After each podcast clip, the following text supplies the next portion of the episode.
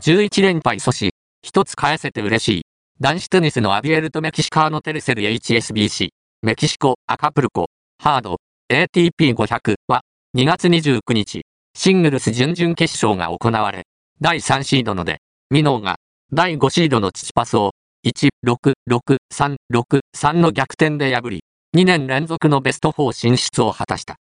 試合後、で、ミノーは、過去10戦全敗を喫していた父パスに対し勝利したことに、一つ返せて嬉しいと語った。